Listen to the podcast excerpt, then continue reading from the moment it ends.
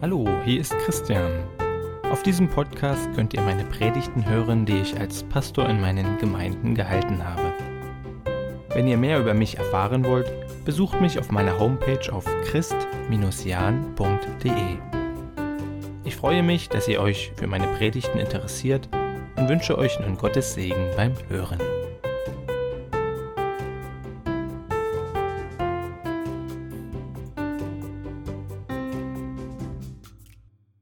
Ja, vielleicht erinnert sich der eine oder andere noch an die letzte Predigt.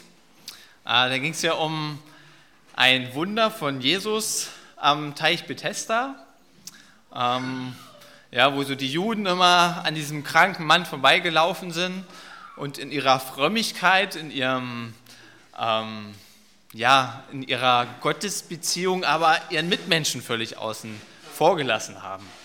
Und wo jetzt Jesus kommt und es ganz anders macht, und diesen Menschen sieht und verdeutlicht, die Nächstenliebe ist unglaublich wichtig.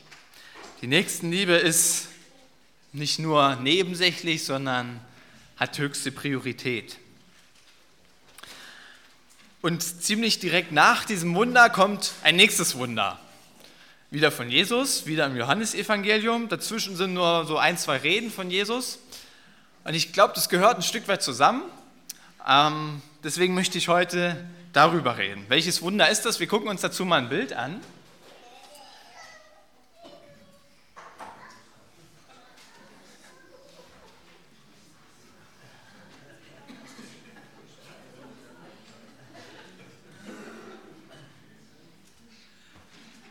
Ja, die Speisung der 5000. 5000 sind satt geworden oder wollten vielleicht einfach nur nichts weil sie vegan waren oder es was nicht vertragen haben. So könnte es vielleicht heute aussehen, ne? wenn man sich hinstellt, hier, ich habe Essen für alle.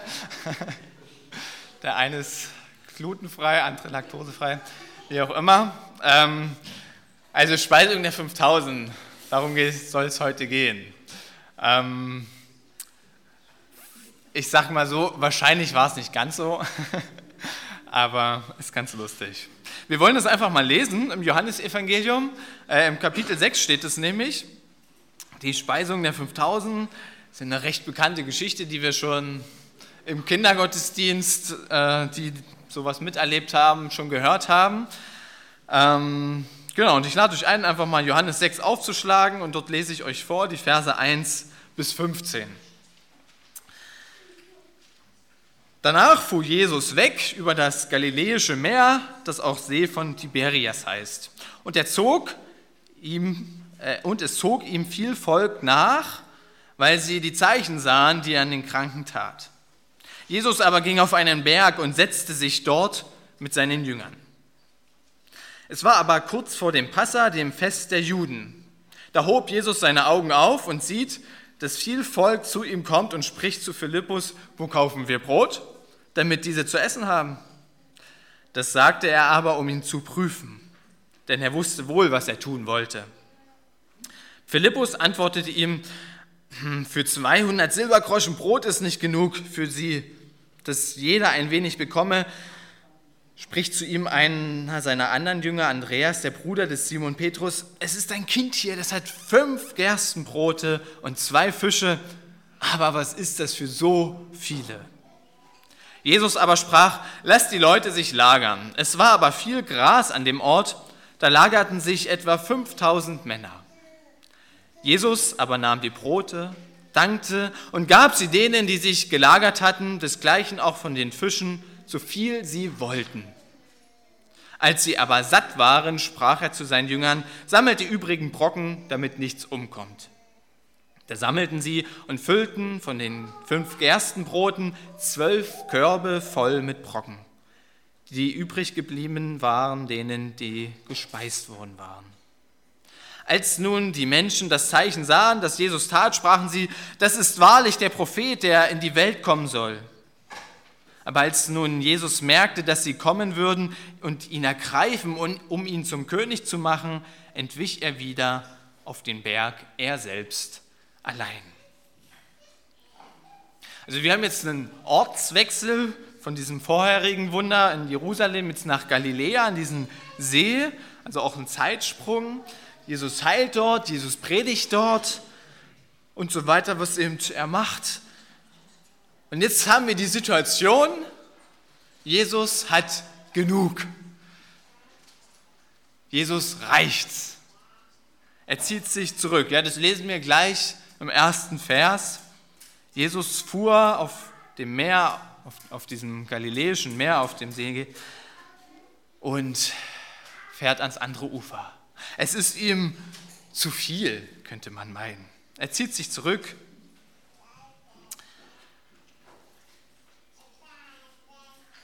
Es ist eigentlich spannend, ne? dass Jesus in eine Situation kommt, wo er Ruhe braucht, wo er sich zurückziehen muss und sagt, jetzt ist genug.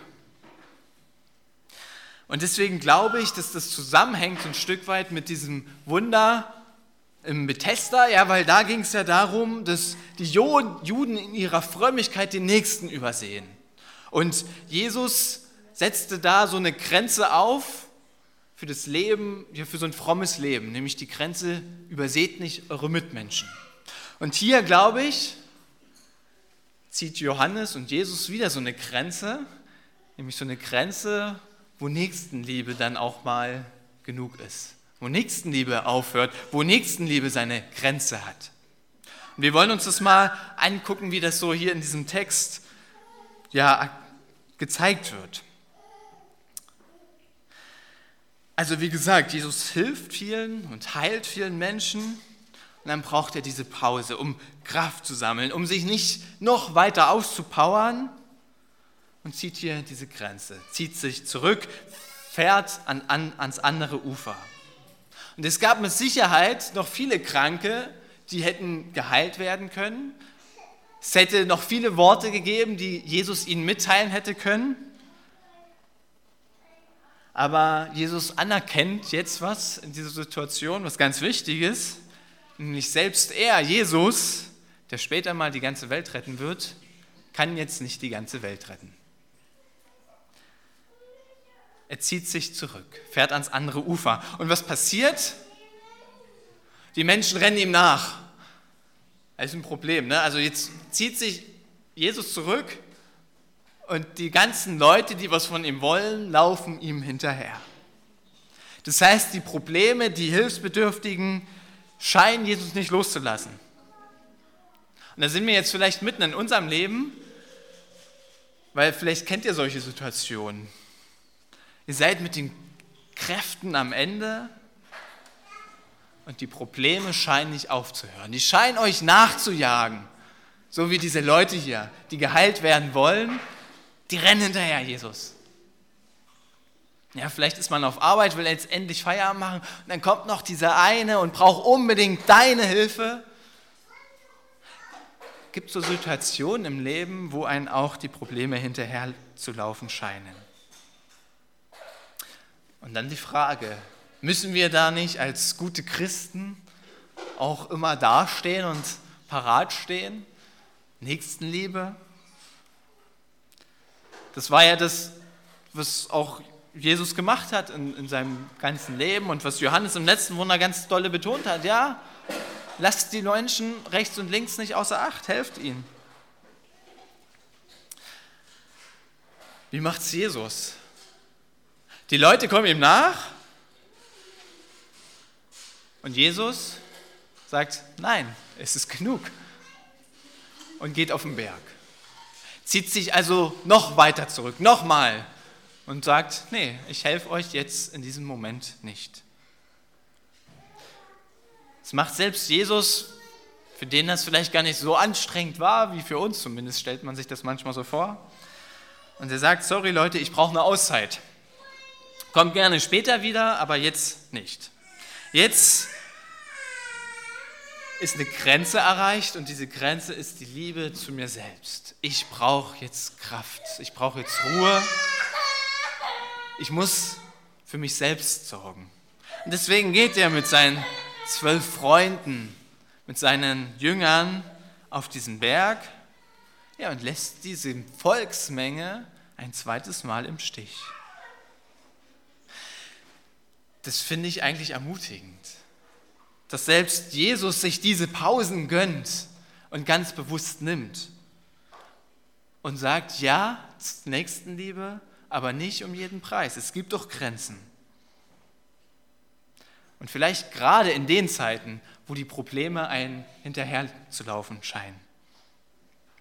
Selbst Jesus kann sagen, ich muss nicht alle Probleme alleine bewältigen. In der Geschichte geht es dann weiter. Jesus hat neue Kraft gesammelt, die Pause für ihn ist zu Ende, er geht wieder zu den Menschen hin. Und er predigt und predigt und predigt und predigt. Ganz so lang will ich heute nicht predigen, weil es wird Zeit für Abendbrot. Und ja, was macht man jetzt? Da sind 5000 Leute, die alle hungrig sind. Und genau das fragt er einen seiner Jünger, Philippus wo sollen wir Brot kaufen? Mal ebenso für 5000 Männer. Was sollen wir denn machen? Was für eine Frage. Und Philippus überlegt und gibt im Grunde die einzig vernünftige Antwort und die einzig logische Antwort. Er sagt nämlich, für so viele, Essen, äh, für so viele Leute können wir kein Essen kaufen. Sorry Jesus, aber hier müssen wir jetzt auch mal einfach realistisch sein und sagen, schaffen wir nicht ist eine Nummer zu groß für uns. Und Andreas, der zweite, ein zweiter Jünger, bekommt es mit und, und merkt, oh, wir haben ein bisschen was zu essen. Fünf Brote, fünf, äh, zwei Fische.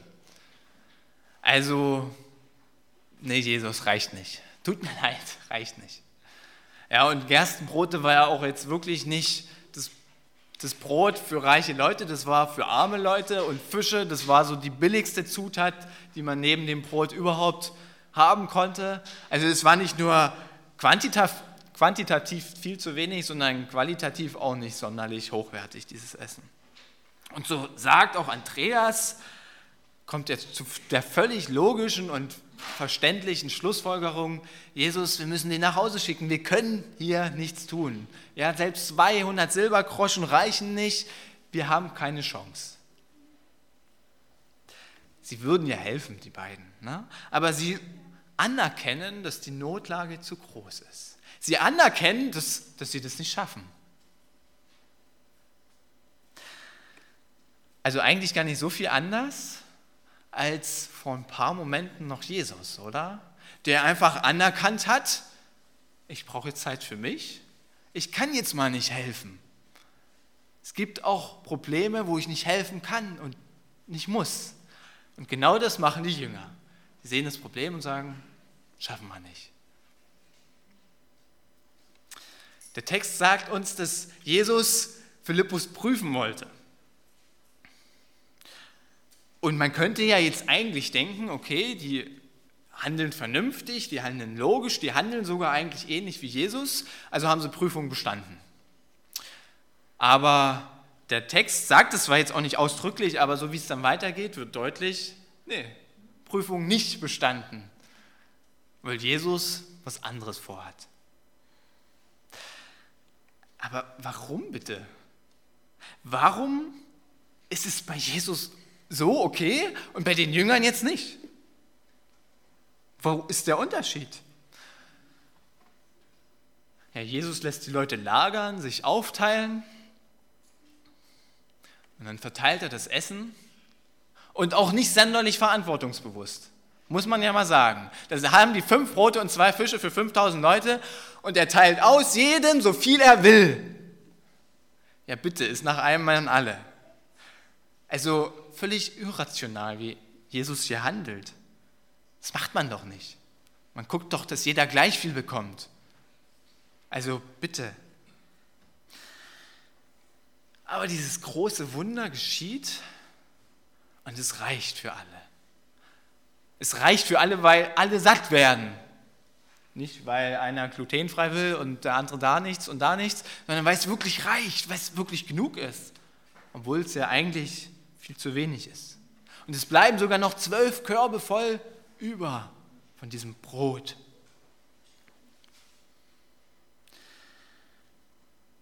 Aber die Frage bleibt, was ist jetzt der Unterschied zwischen beiden? Jesus, der hier eine klare Grenze zieht und sagt, Nächstenliebe bis hierher und jetzt ist genug.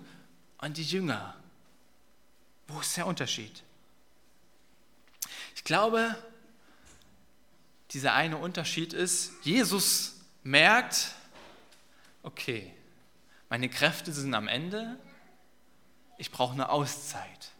Ich brauche eine Auszeit, ich brauche Kraft. Ich muss mich der Nächstenliebe abwenden, um mich der Selbstliebe zuzuwenden. Jesus schaut auf sich und merkt, okay, wenn ich meinen Dienst weitermachen will, brauche ich jetzt wirklich eine Pause. Die Jünger, die schauen auch auf sich und auf, die, auf das Problem, was da ist. Sie stellen aber nicht fest, ich habe keine Kräfte, sondern sie stellen fest, das ist eine Nummer zu groß für mich. Ist vielleicht kein so sehr großer Unterschied, aber ein kleiner denke ich schon. Sie ziehen hier nicht die Grenze, weil sie Selbstliebe brauchen, weil sie sich Ruhe gönnen müssen, sondern weil sie sagen, not my business. Das schaffe ich nicht, das ist nicht meins. Also es ist eher ein, ich möchte sagen, Zweifeln und ein vielleicht ängstlich sein, ein, ein vorschnelles Aufgeben der Situation, statt so ein verantwortungsvolles, nein, ich brauche Zeit für mich.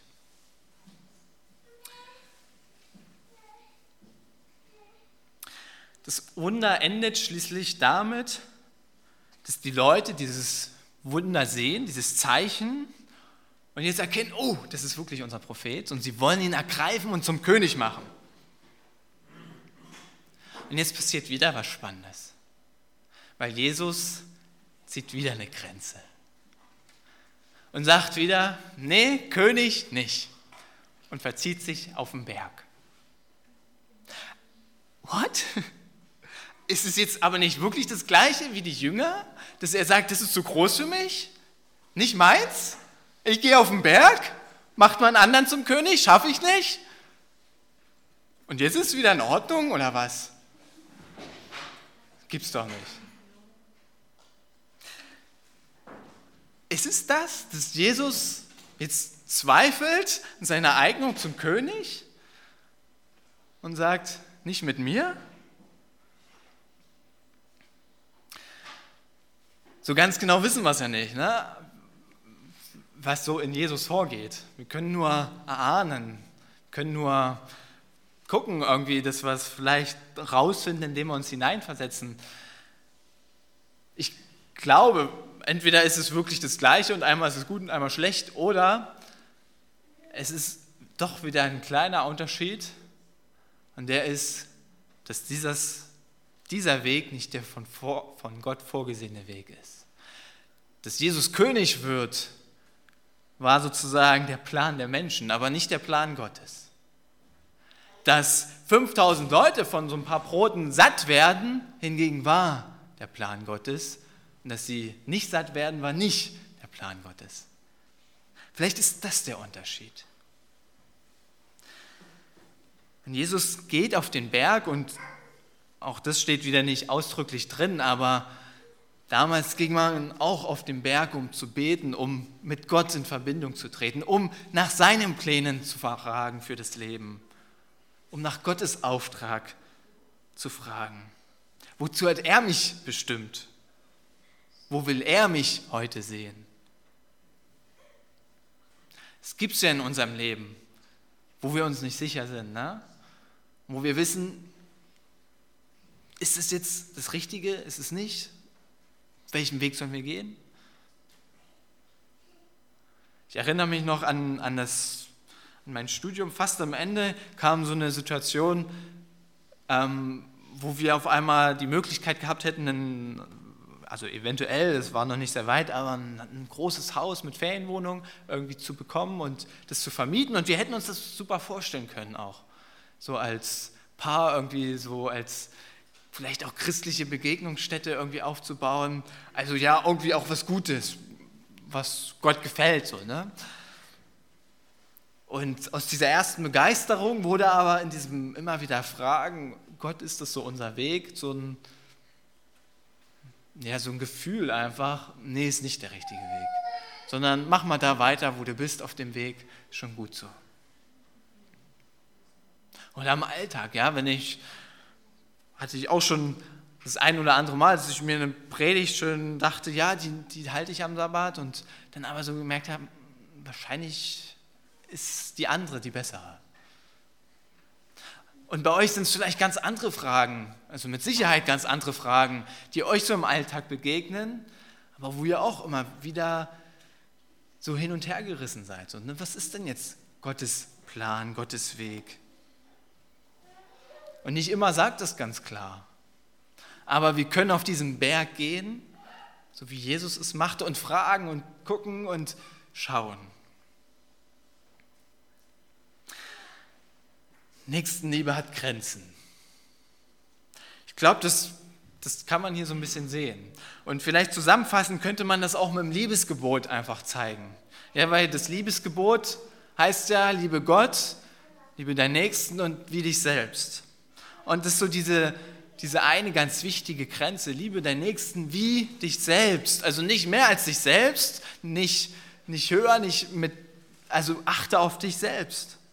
Zieh da eine Grenze. Nächstenliebe hört da auf, wo du dich selbst vernachlässigst. Wir sollen uns um andere kümmern, ja. Aber wir sollen uns auch um uns selber kümmern. Und zwar im gleichen Maß wie dich selbst. Also Zeit zum Krafttanken ist ganz wichtig, ja.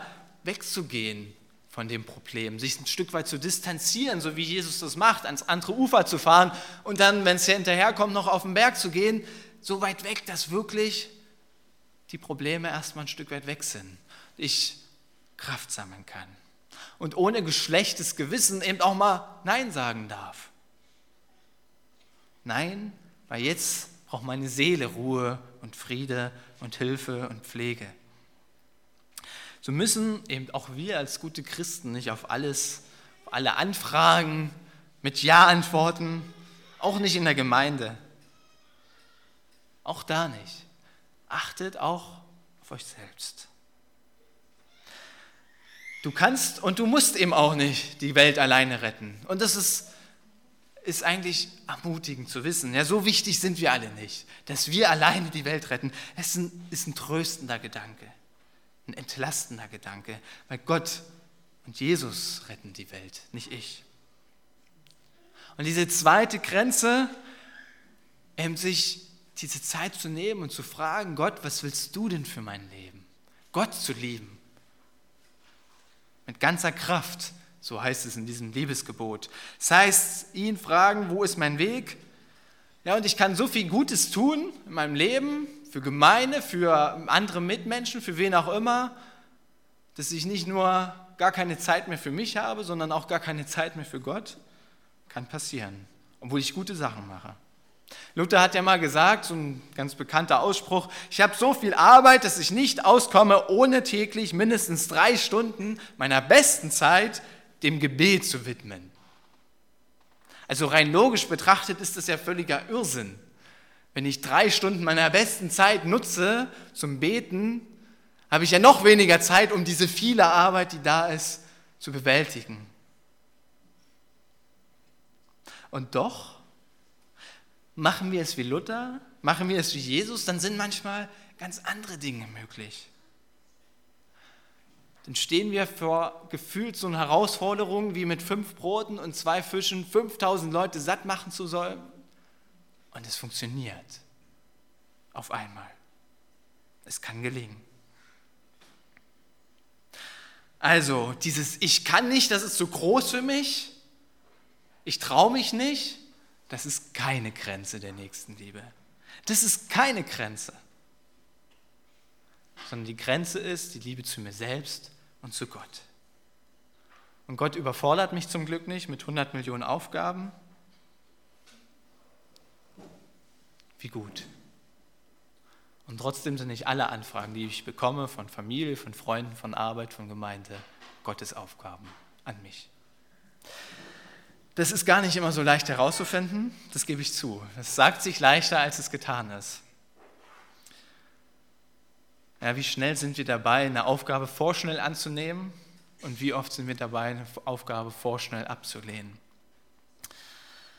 Jesus ist mir hier ein echtes Vorbild. Und ich will darauf vertrauen, dass auch Gott und der Heilige Geist mir dabei hilft, ja, in diesen richtigen Momenten Ja zu sagen, zu helfen, und in den richtigen Momenten Nein zu sagen. Gott helfe uns allen dabei. Amen.